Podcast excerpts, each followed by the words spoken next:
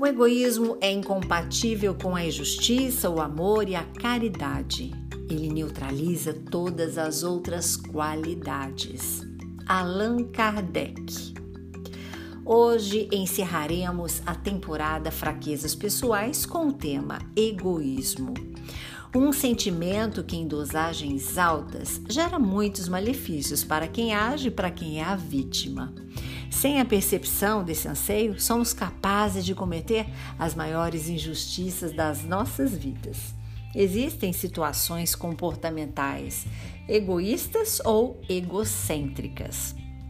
Uma pessoa egocêntrica, por exemplo, não olha para os lados, não sabe como estão se sentindo os outros é que precisam se adaptar aos interesses dela.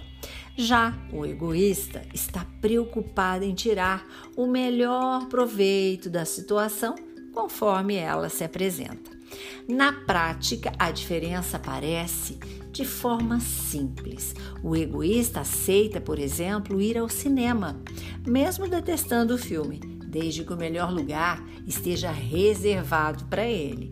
Já o egocêntrico só combina programas que ele aprove, jamais admitindo alguma contrariedade, por menor que seja. O comportamento egoísta pode ser observado quando estamos em grupo.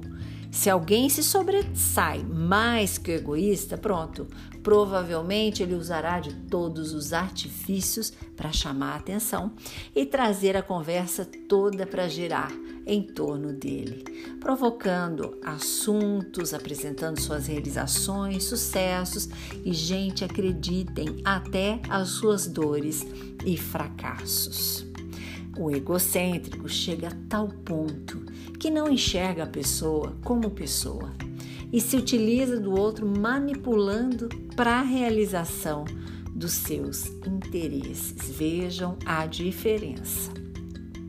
Os psicólogos afirmam que se chegarmos à idade adulta, com as fases da infância, puberdade e adolescência mal resolvidas, a chance é de emocionalmente nos tornarmos em desequilíbrio, doentes muitas vezes. Mas tem um ditado que diz que de médico e louco todo mundo tem um pouco. Sem dúvida. Por isso sou uma defensora do autoconhecimento. Sempre digo o melhor que nós podemos fazer em algum momento da nossa vida é a terapia psicológica, porque realmente iremos nos conhecer, ligando os pontinhos para montar o nosso quebra-cabeça. E isto vale para todos os assuntos abordados aqui, porque tudo gira em torno do nosso eu sou, eu tenho, eu estou. E são situações muito diferentes. Muitas vezes não conseguimos identificar. O egoísta sofre. Os conhecedores do assunto não sabem dizer se o egoísmo é uma característica natural nossa ou, ou um hábito que aparece com o tempo, ou experiências que já foram vividas. Se observarmos as seguintes situações, iremos facilmente entender. As crianças, para afirmar as suas vontades, agem de forma egoísta.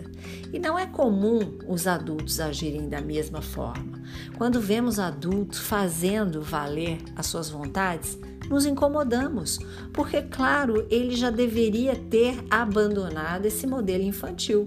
Então, a tendência é surgir o individualismo na fase adulta, mas sem deixar de pensar nos outros. Isso é o correto. Vamos encerrar este tema de hoje com um comentário do livro dos Espíritos de Allan Kardec. A questão 93 resume perfeitamente o que o egoísmo poderá causar a nós mesmos e nos outros. Diz assim: dele, do egoísmo, se deriva todo o mal, Estudai os vícios e vereis que no fundo existe o egoísmo. Quem nesta vida quiser se aproximar da perfeição moral deve extirpar do seu coração todo sentimento de egoísmo, porque é incompatível com a justiça, o amor e a caridade. O egoísmo neutraliza todas as outras qualidades.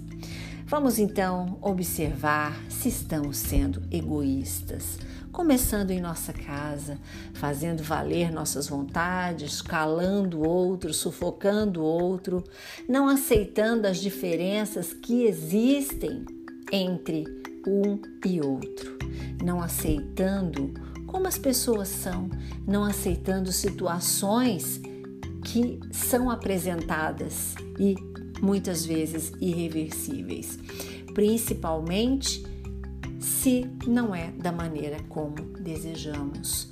Pense nisto. Curta e compartilhe esse podcast com seus amigos. Sempre podemos acender uma lanterna no peito de alguém. Sou Suzy Vatê e este foi mais um programa Despertar a Espiritualidade.